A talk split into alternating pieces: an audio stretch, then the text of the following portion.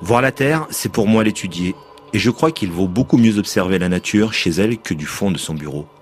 Aucune description, aussi belle qu'elle soit, ne peut être vraie, car elle ne peut reproduire la vie du paysage, le frémissement des feuilles, le chant des oiseaux, le parfum des fleurs, les formes changeantes des nuages. Pour connaître, il faut voir. Élisée Reclus, géographe et anarchiste né le 15 mars 1830 en France, est l'auteur de la première œuvre de géographie totale en français, la Nouvelle Géographie universelle, en 19 volumes. Le jeune Élisée est un rebelle. Son père veut qu'il devienne pasteur, mais il préfère étudier la géographie.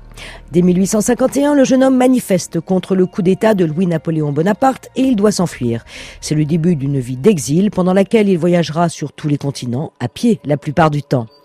Géographe reconnu dès 1858, anarchiste militant et écologiste avant l'heure, Élisée Reclus rédige des articles, dessine des cartes et il commence sa grande œuvre, la Nouvelle Géographie universelle, qui paraîtra en feuilleton dans la Revue des Deux Mondes à partir de 1875 et deviendra un succès mondial.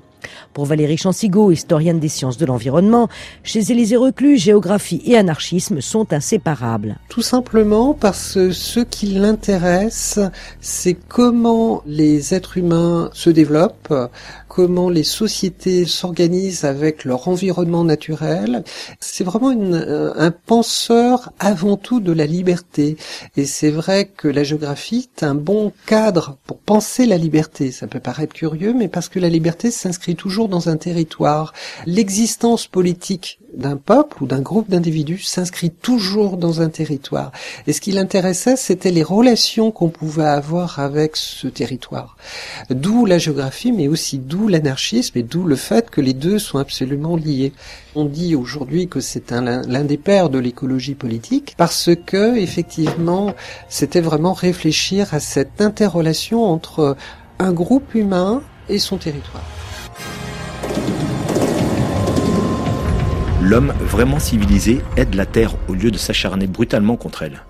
Il apprend aussi, comme artiste, à donner au paysage qui l'entoure plus de grâce, de charme ou de majesté. Devenu la conscience de la Terre, l'homme assume, par cela même, une part de responsabilité dans l'harmonie et la beauté de la nature environnante. Élisée Reclus est écologiste d'abord par sa sensibilité aux beautés de la nature. Mais le géographe a une pensée englobante. Il voit le monde en écosystème dont l'humain est un élément. Il pense aussi la Terre comme partie de l'univers. Ses trois grands livres, La Terre, la géographie universelle et L'homme et la Terre, s'ouvrent sur la même description de notre planète, petite sphère perdue dans l'espace. Valérie Chansigo. La première image de la nouvelle géographie universelle, c'est ça, c'est un globe au milieu de l'espace, parce que pour lui, cette représentation, c'est une idée logique. Il parle bien effectivement des paysages d'une planète en particulier qui est la Terre, mais c'est aussi pour montrer la, finitude du globe. Et ça incite à imaginer un autre rapport. Puisque le globe est fini, il va falloir développer une solidarité entre les habitants. Mort en Belgique le 4 juillet 1905, Élisée Reclus a laissé une œuvre impressionnante et importante. Il est le premier à avoir développé une pensée aussi structurée de notre rapport à la planète, une pensée qui s'inscrit toujours dans une perspective de progrès social.